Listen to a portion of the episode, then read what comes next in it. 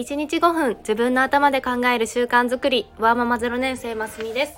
えーこの番組では共働きアラサー会社員のキャリア形成をメインに読書から得た知見や日々の学びをアウトプットしています、えー毎日配信していますのでよかったらフォローをお願いします、えーあっという間に週末ですね。ちょっと週末はあのーやっぱり平日とは変わるのでうちものリズムがちょっと変わってしまいましたね。で収録が遅くはなっているんですけれども、えー今日の配信をしたいと思います。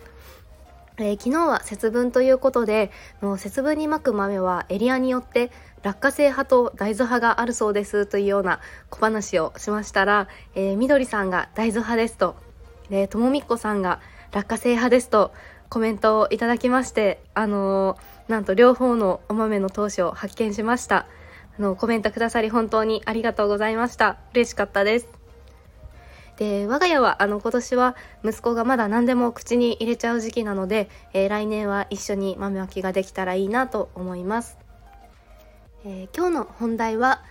家事効率化というテーマで、えーライフハック的なお話をしたいと思います、え我が家は共働き家庭なんですけれどもこのここ数年は在宅ワークがメインになりまして結構おうち時間も増えたんですよね。でそこで極力家事の手間は減らして、まあ、物理的にも精神衛生のためにも家電とか、まあ、時短アイテムには結構投資をしてきた方だと思います。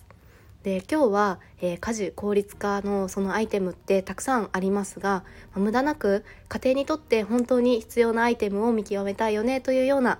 お話です。であなたのおお家のあの三種の神器ってありますか？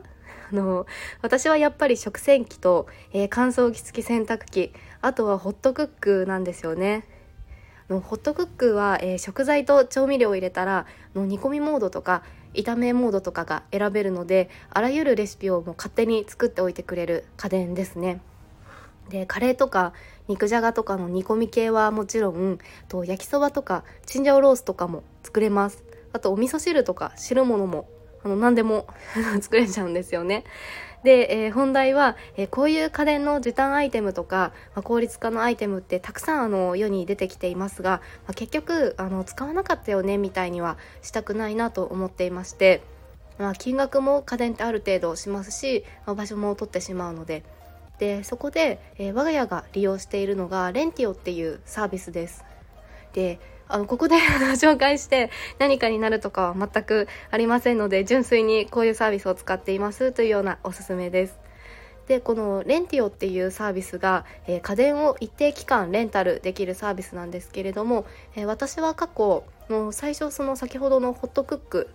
をレンタルしてでそこから、え UCC のカプセル交換型のコーヒーメーカーとかあとはルンバをレンタルしました。でルンバだと1ヶ月で1980円とかで借りることができてで最後は届いた段ボールに入れてそのまま送り返すだけなんですよね。で特にこのルンバお掃除ロボットってあのよくいわゆる家事効率アイテムの結構代表的な一つだと思います。まあ、ただあの家電ほどこの口コミに再現性ないものはないなと思っていての各家庭の間取りとか、まあ、使い勝手ももう例えばその音が大きいと感じるかどうかの程度もやっぱり結構バラバラなんですよね。で、えー我が家は実際にはこの、え3つレンタルしたものが後々ホットクックとコーヒーメーカーは購入をしましてルンバはあの買いませんでした。でやっぱりルンバ何回かのレンタルして使ってみたんですけどもうすごい勢いであの家具に ぶつかっていくんですよね。で動いてるところは本当にあの愛おしいんですけれどももう一番はあのダイニングの椅子を毎回こう上げないと机の足と椅子の足に閉じ込められて出てこれないんですよね。で、まあ、あとは水浮き機能は別で何かに頼らないといけないとかもあるので、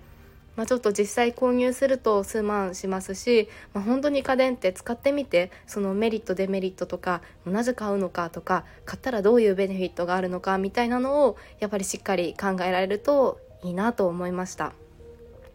はい、で今日はこの家事効率化ももう賢く吟味しようというようなお話をさせていただきました。まあ、ただこれはあの本当当時の機種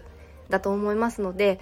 今はルンバも価格改定をしていましたしと新しい機種だとこの音も小さくなっているというような話も聞いたので、まあ、いつかはまたぜひ取り入れたいなとは思っているのであの機会があればまたレンタルをしてみようと思います。えあなたの家庭の三種の神器はありますか？では今日のお話が何か気づきがあったと思ってくださったらいいねボタンやフォローをしていただけると嬉しいです、えー、お聴きくださり本当にありがとうございました。それではまた明日の放送でお会いしましょう。